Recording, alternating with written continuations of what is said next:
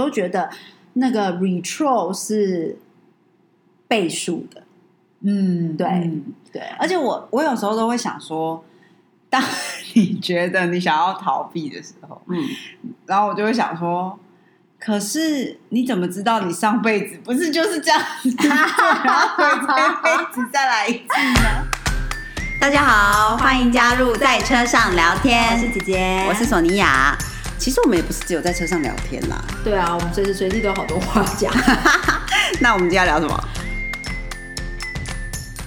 大家好我是姐姐，我是索尼。娅。那我们上一集开始录的时候，忘记跟大家说一下，上一集其实就是呃第四季的第一集了，对不对？没错，嗯因为我们一般而言，差不多我们好像每季都差不多二十二集啊，嗯然后就是上一次已经是第四季的第一集了。嗯，所以我们第四季的开头就是从《觉醒父母》这一本书的呃前导文介绍跟第一章节开始。对没错，分享嗯嗯嗯那我们第四季呢，现在是在想说，呃，应该蛮主题会放在就是书籍呀、一些我们看到的好书嗯。嗯的呃心得分享，然后有一点点就是呃书的内容的分享上，嗯，那以及当然呃也会三不五时的以一个我们呃只要索尼娅有有看到重要的形象，就会像第三季一样，我们就会有嗯那个索尼娅星座笔记本的时间。对对对，然后附我们可以就是一起看一下我们接下来的地图，就不要 看书看到没有地图这样。嗯，没错没错，是的，是的。嗯其实星座笔记本也快要来到暑假的尾声了，对啊，快放完暑假了。嗯，我发现我们的收听率在暑假的时候就是有大大的跌落。真的吗？为什么大家暑假的时候不听？对啊，是不是因为孩子都在家里，所以所以我们的听众朋友有非常多妈妈们嘛。对啊，我在猜想，因为我看人家那个收听率的部分，我想说哇，突然就是掉在暑假期间掉得很厉害。当然，可能呃，就是非妈不是妈妈们的朋友，在暑假期间也许也有很多活动嘛，夏日活动嘛，因为终于疫情后就是有开始开放，嗯，嗯也有也有一段时间开始有很多人出国旅行了，对不对？哦，对对对，嗯那也是对，啊或者去海边玩啊之类的。嗯，然后朋友都开始聚会啦。对对对对对，比较少时间，所嗯以虽然我们有一点叫哈，但是要大家记得就是差不多该收心了，啊回来听。嗯，没 是错的，，是的。先在前面讲要订阅，好，然后每一集要听完，给我们的 podcast 刷五星好评之外，follow Instagram Sonia 姐姐，嗯，还有呃索尼娅自己的这个 embroidery 刺绣的呃 Instagram 非常值得 follow，这个订阅数都一直在成长中 啦，谢谢谢谢谢谢。非常的棒，有呃很厉害的作品。谢谢。最近又好又开始再开始好多东西，然后嗯真的好难分配时间哦。如果你想要同时做好多不一样的项目的话，哦，对啊，我觉得这是是一门学问的，嗯说关于时间分配。时间管理。对，嗯嗯真嗯嗯。嗯嗯嗯，好的，今天要来、呃进入《觉醒父母》这一本书的 Conscious Parent 的第二个章节。嗯那第二个章节我先读一段章节的起头，嗯，开始喽。好，开始。孩子是启动我们转变的灵性导师。觉知教养要求身为父母的你要经历个人转变的洗礼，改变亲子之间不自觉的无意识互动。亲子关系最主要的存在目的，就是让父母有机会重新审视自己，认真面对真实的本心。教育孩子只是次要目的，养育孩子。嗯嗯嗯这一条教养之路不适合胆怯的人，它是为那些希望跟孩子共同体验亲子关系的勇敢灵魂所设计的。嗯孩子来到我们的生命中，是为了让我们认出自己的心灵创伤，然后鼓起勇气突破这些创伤加诸于我们的限制。随着我们逐渐揭开过去驱策着我们前进的来时路，我们也会渐渐培养出带着觉知去教养孩子的能力。嗯好，这个呃前面的前导文的一小段，以及呃往下我们呃读的这一段呢，我觉得呃就是再次的强调了这一条路它呃觉走呃成为觉醒父母的路，其实是呃孩子引导你成为的，而不是你引导孩子、教育孩子、教养孩子的过程之中，嗯，就是塑造他，对对对对？对重点其实是放在呃你你自自我的觉醒，嗯。嗯，上面。嗯。那我觉得，嗯，其实，当然，他说到说养育孩子是次要目的，并不是说这不重要，嗯。嗯，而是我觉得其实你要这个这一个呃目的要完完成得了，你必须要先成为觉醒的父母。嗯。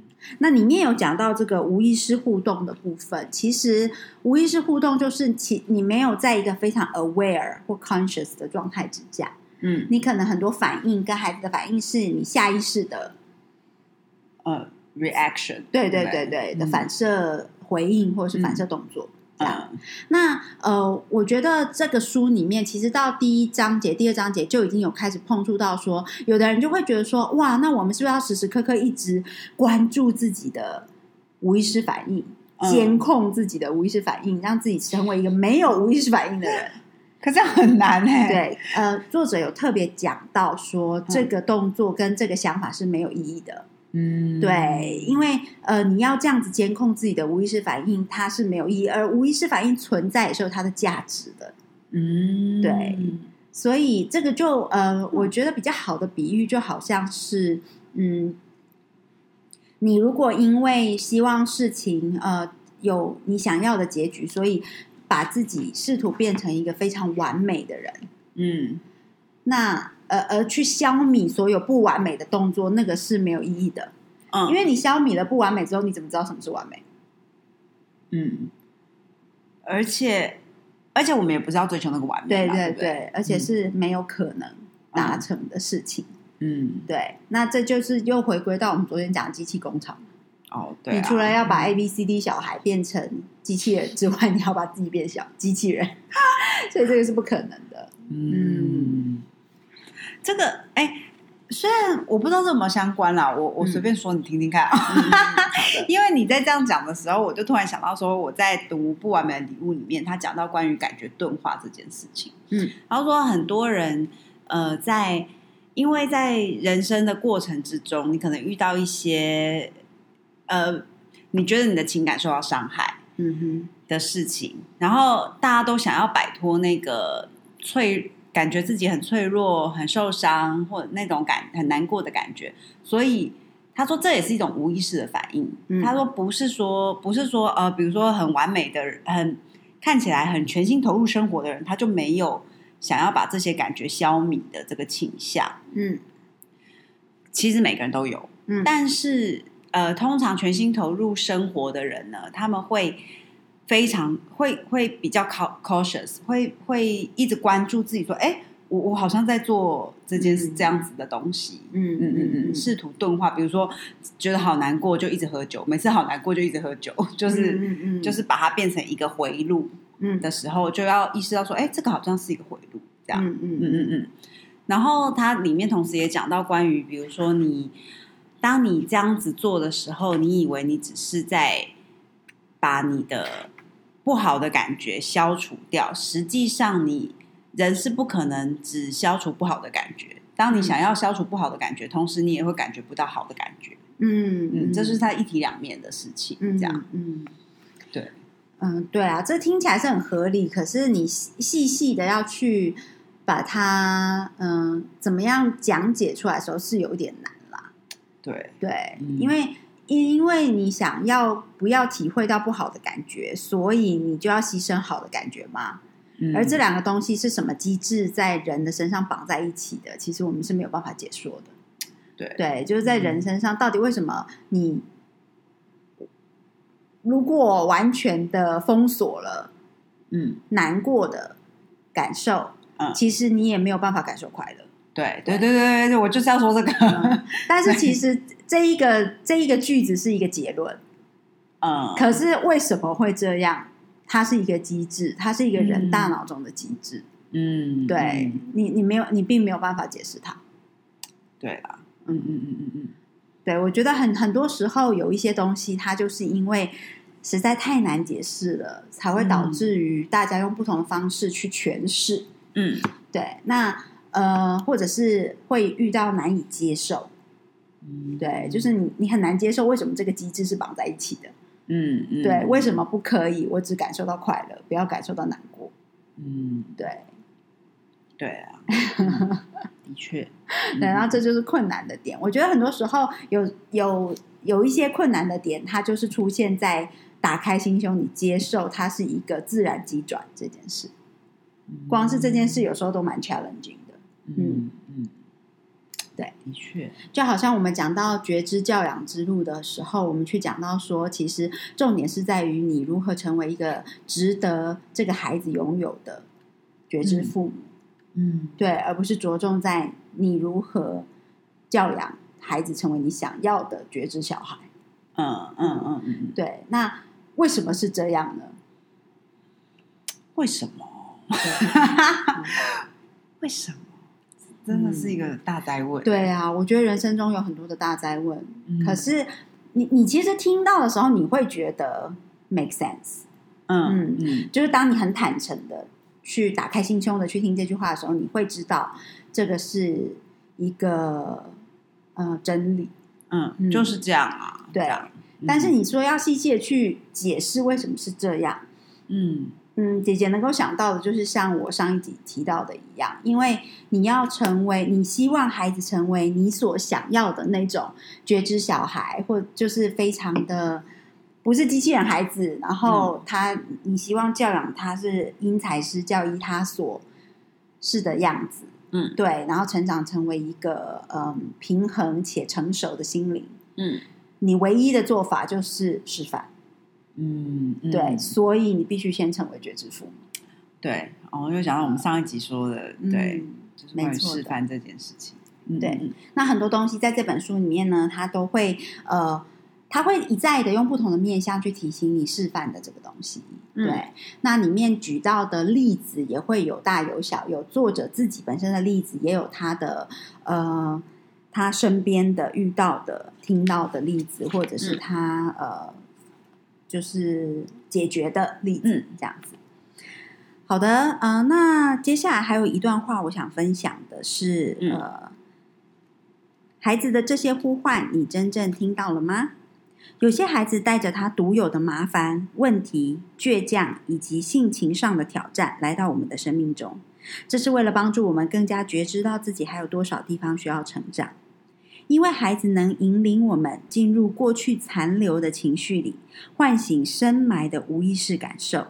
因此，要了解我们的内在地景，还有哪些地方需要耕耘，只需要看一一眼，哎，只需要看一看孩子的眼神就够了。哦，我指出这段话来，主要就是因为，其实，在我们的呃文化里面，我们也常常说，在东方文化里面，我们也常常去讲到说，其实西方应该也是哦，就是、like father like like 哎 son，、啊，对不对对对对，就是呃，孩子其实就是都会长成爸妈的样子。嗯，嗯对，嗯所以其实他长成爸妈样子，其实从这段话，我们有时候可以有个自我醒思。他长成爸妈的样子，其实不一定是在他长大之后才看见。嗯对，就是这一个灵魂，他带着他独有的个性，嗯。他的麻烦、他的问题、他的倔强、他的挑战，嗯，来到你的生命中，选择了你成为他的父母，嗯。很有可能就已经 like father like son。哦，对，他就已经带着要提醒你的的模样来了，嗯，所以你不一定要等到他已经长到二十二岁大学毕业，嗯。才觉得说哇，我在他身上看到我自己，嗯。不一定的。嗯对我觉得这段话很有趣，就是说哦，也许在他小时候成长过程，也许他才三岁，嗯。你就看一眼他，你就发现哦，天哪，我看到我自己的缺点，或者是嗯。我看到我自己需要疗愈的地方，我看到我自己的倔强。嗯。对，当他坐在地上哭闹，嗯。对，当他就是要不到他要的东西，他就不肯起身，对不对？嗯？他的嘿，你的意思是说，嗯，当小孩出现这样的行为模式的时候，很有可能其实爸妈可以关注一下自己。对，是不是这样子？嗯嗯嗯，嗯，我没有想过。这有可能是因为呃，这有可能是因为姐姐其实除了呃心理学的部分之外，我也对于神秘学还有这个新世界观点很有兴趣。嗯那我觉得我在读到这段话的时候，呃，浮现在我脑海中的就觉得，哦，对啊，因为东西方文化里面都会去讲说，呃，小孩身上你就看到爸妈的影子，嗯但是小孩身上看到爸妈的影子到底是几岁开始的？你是因为爸妈把他教育成人之后，你才从成人的身上嗯看到他爸妈的影子吗？嗯还是其实小朋友就是呃，父母跟孩子会有这样子成为父母与小孩的缘分，嗯这个是一个灵性上的连接。就是今天这一个灵魂，他来到你的生命中，成为你的孩子。嗯如果说这个是有一个呃更大的力量嗯连接了这一份缘分的话，那为什么是这一个灵魂成为你的孩子？嗯说不定他在还没长大之前就已经有要提醒你的事，嗯，而这这也连接了我们讲觉醒父母的概念。嗯对他要来带领你的觉醒之路，如何成为一、嗯一位觉醒父母？嗯嗯对，那是不是其实你从他很小的时候，但我们不要说他在哭，因为尿布湿了，所以你就是想说，该该不会我尿布也湿了，这怎么？对不对？但是就是有很多心理状态的部分。嗯而且我们也呃，在很多教育不同呃学派的教育书里面去提到说，妈妈、爸爸的情绪其实从孩子很小的时候就会影响他。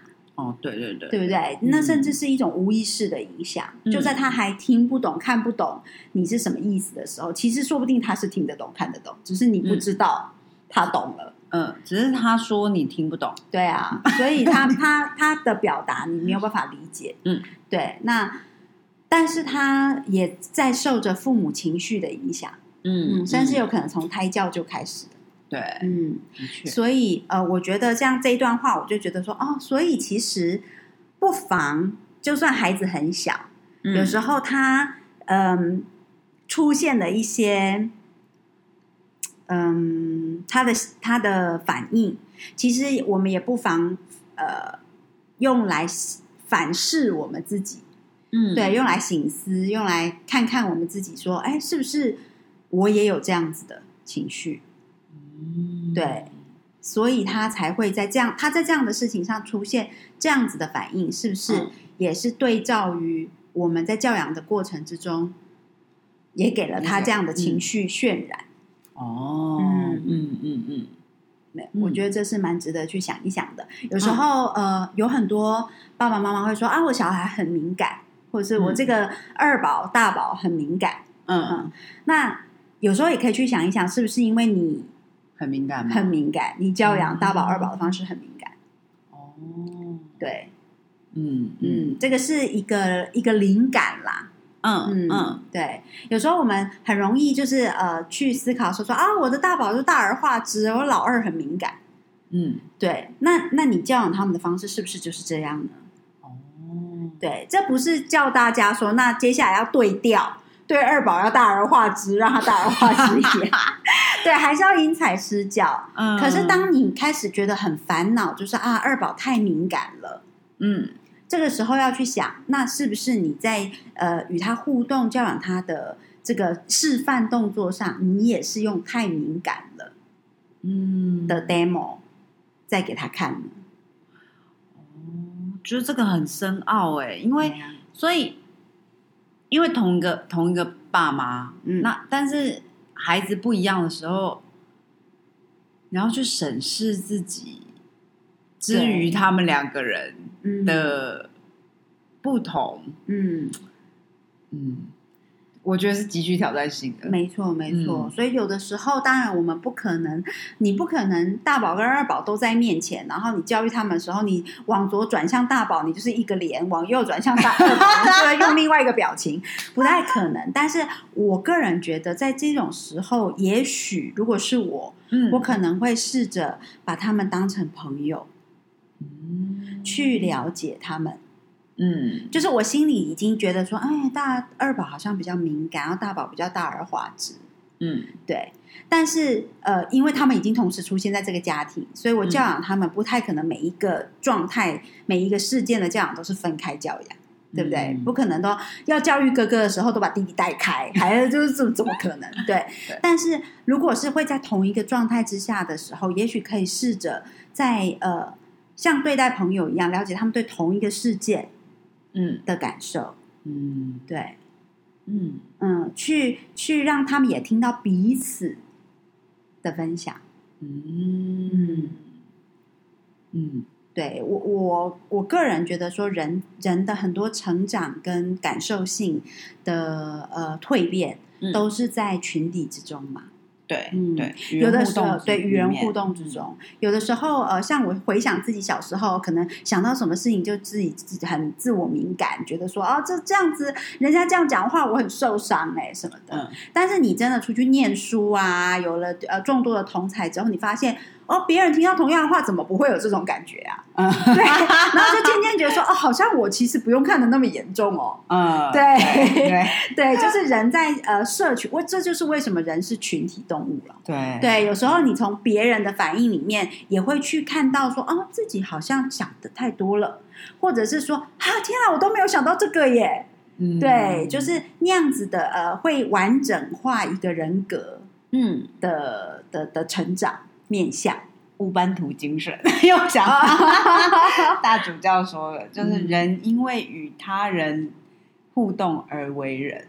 嗯嗯嗯，哇，你真的把那本书记得很熟。对啊，你讲到什么时候，我就突然脑中就是蹦出大家老妈跟大主教说的话之类的。所以这是呃姐姐的一个灵感分享啦，因为我现在只有大宝嘛，但是我就觉得说，嗯，这个这个给我的一个呃启发，嗯对，嗯是在这边这样。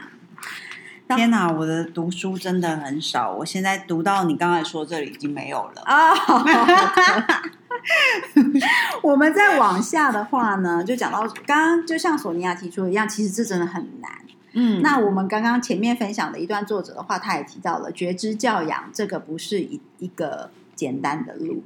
对，嗯你要有心理准备，就是你要踏上成为觉知父母的路，它不是一件容易的事。嗯对，它不是一个你庆庆庆猜猜就随便背诵起来就可以拿来用的工具。嗯它其实是你要进入的一个旅程。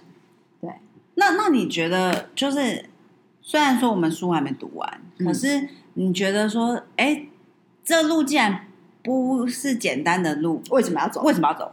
对，嗯嗯，我觉得如果，嗯，如果单就我自己的观点的话，我是觉得说，呃，我还蛮相信你人为什么要来这个世界上走一遭，一定有你要学的东西。嗯，对，嗯那我也很相信，就是你遇到的难题，你不学好，他就你不好好的把它学了，然后放下、解除，嗯。你就会要再学一次。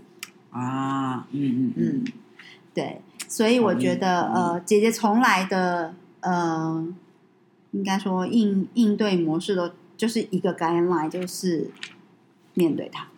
嗯，嗯，对，的确，就是呃，绝对应该说是尽可能的，在大部分百分之九十的状态下，我有把握都是采取不逃避状态。嗯 嗯，那这就是这是我的人生哲学啦，就是我嗯。不喜欢虚以为夷，或者是觉得啊先躲一下，嗯或者说哦这次先让我不要学好，下次来我就会就会好好学，对，因为呃，说实在的，以我自己个人的经验，从我的成长过程，我有意识到这种我觉得你没有学好的议题，它就会再回来。嗯这件事，我开始有意识的时候，我都觉得那个 retro 是倍数的。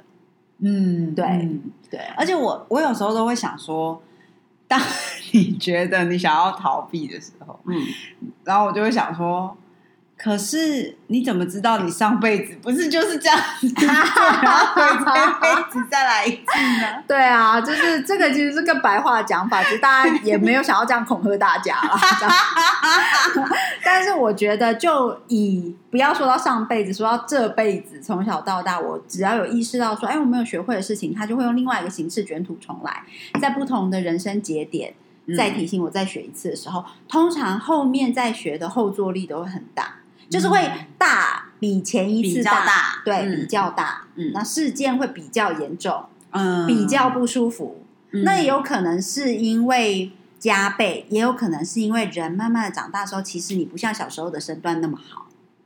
哦，对，就好像小时候你跌倒的时候，那个伤口虽然看起来哇好可怕，在小小的身体上，嗯，可是那个血止的很快，对，复原力很复原力很好。可是你越大的时候，同样的伤看起来好像没什么，但复原的时间会拉长。嗯，对，就好像姐姐现最近，就比如说割伤手啊，还是什么，都觉得说奇怪，那个结痂怎么要那么多天才会掉？对啊，小时候隔天就好，了，对真，的嗯，嗯所以就是这种想法。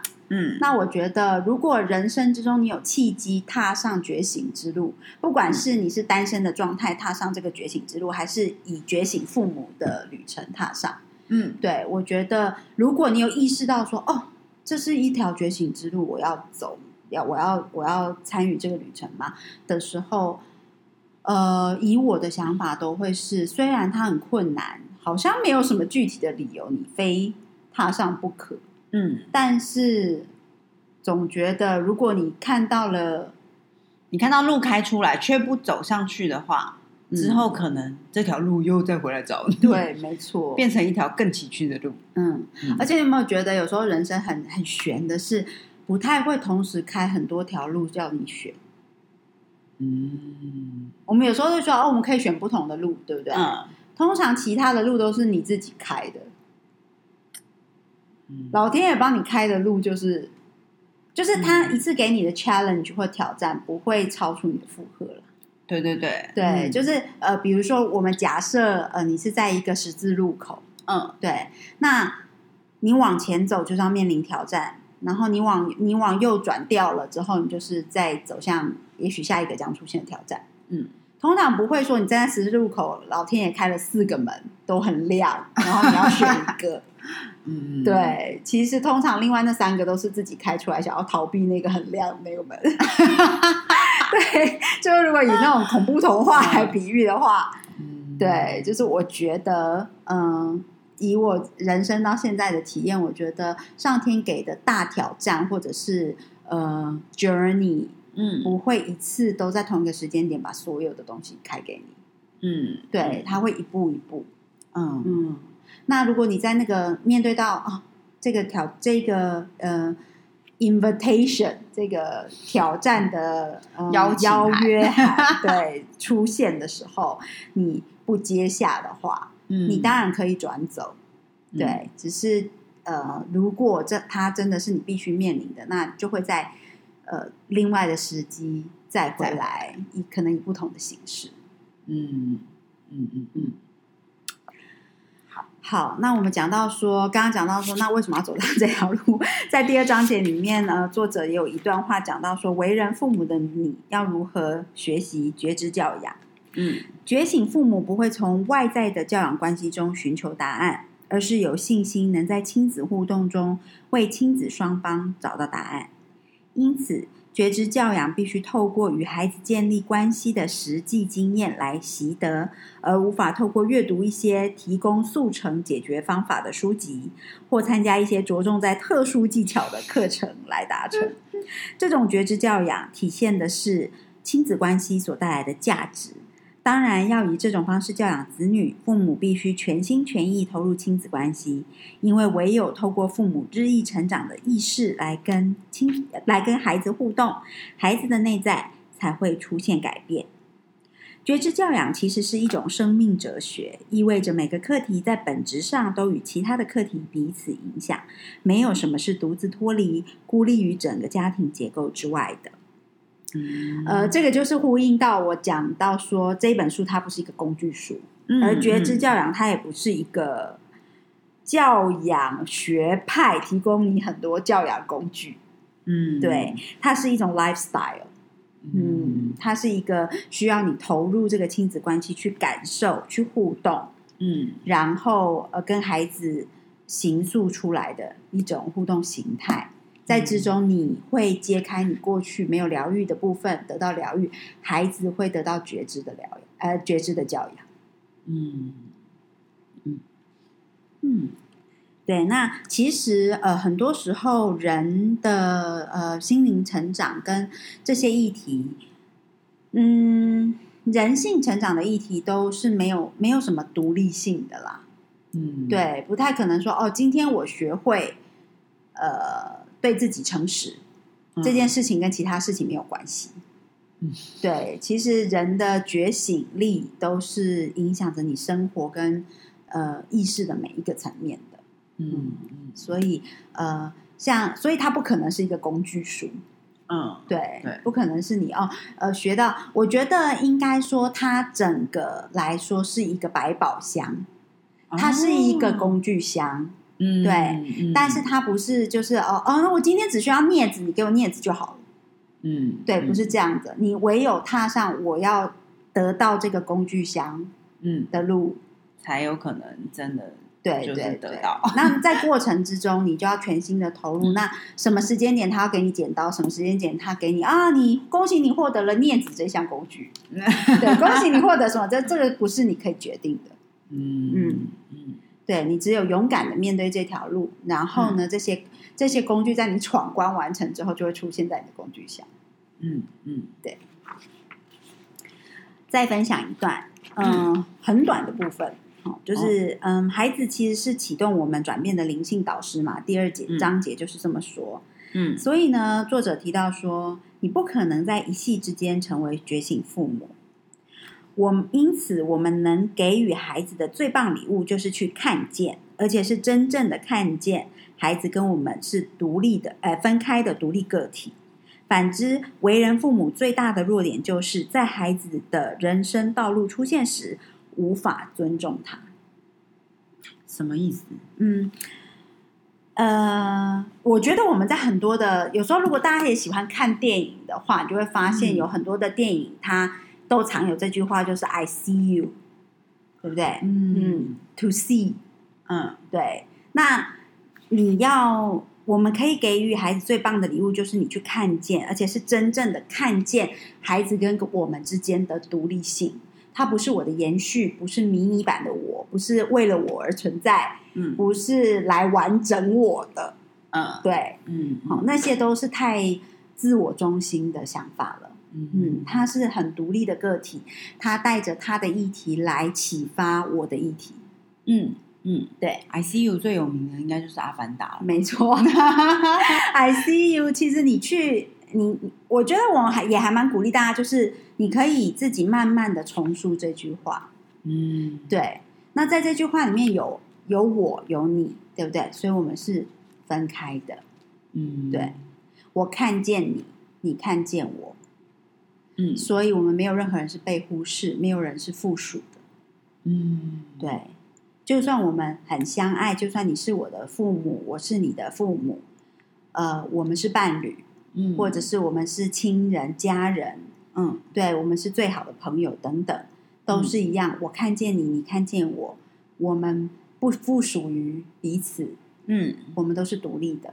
嗯。嗯，那我们对对之于孩子，我们对待孩子，孩子也值得这样子的一句话：“I see you。”嗯对，那他跟我们是独立的个体的时候，就像我们刚刚讲的，我们会我们会遇到人生的挑战，上天会为我们开挑战的道路，对不对？嗯，那孩子的道路也会出现，嗯，对。那这个时候，嗯，你要知道，你必须尊重孩子，也有他的道路会出现。嗯你不是他的神，所以不是由你来给予他他的道路是什么？嗯。嗯呃，我我稍微解读一下，所以假设这样的意思是不是说，当孩子遇到他的人生课题的时候，嗯你应该放手，让他去嗯，经历他该有的挑战，嗯这算不算一种吗？这算一种，但是这就讲到讲回到我们在讲第一个章节的时候讲的，就是呃，觉你接受孩子来带领你的人生觉醒之路，不代表嗯你把他视为，不代表你是他的神之外，也不代表你是他的奴隶。嗯所以呢，呃，但是你与他有天生的这样子的一个连结性，嗯所以除了提供他食物、居所、基本教育之外，你还有责任，就是陪伴他成为一个成熟、且平衡的灵魂，嗯，知道怎么样设立界限，知道怎么保护自己，嗯。知道怎么对不对？就众多的、哦的路程要要学习，所以当孩子的路出现的时候，呃，这段话提醒的是，嗯，很多时候为人父母很大的弱点就是你没有办法尊重啊，这是他的人生道路，嗯。你在中间会有过多的干预。嗯嗯对，嗯但是他的人生道路不代表说哦，那他人生道路出现哦，那我就祝福你。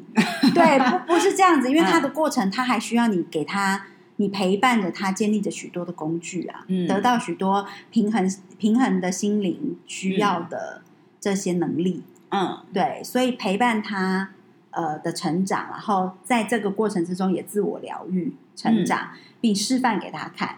嗯。这个是我们身为父母能够做到的，对，嗯，但是我们呃在里面扮演的角色，并不是说啊，你这个状况我知道啦，你就是应该怎样怎样怎样怎样怎样，哦，对嗯，反而是说哦，但这个状况出现了，孩子的反应会是什么？如果是我啦，嗯，对，然后我会觉得，哦，那我的提供的建议，如果是我，我会怎么样做什么对，嗯那他的想法是什么呢？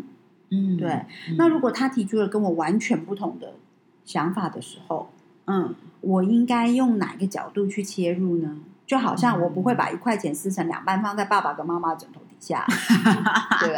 对对。但是当我的孩子这么做的时候，嗯对我我我的我我的反应嗯其实是一个呃一个陪伴的的旅程。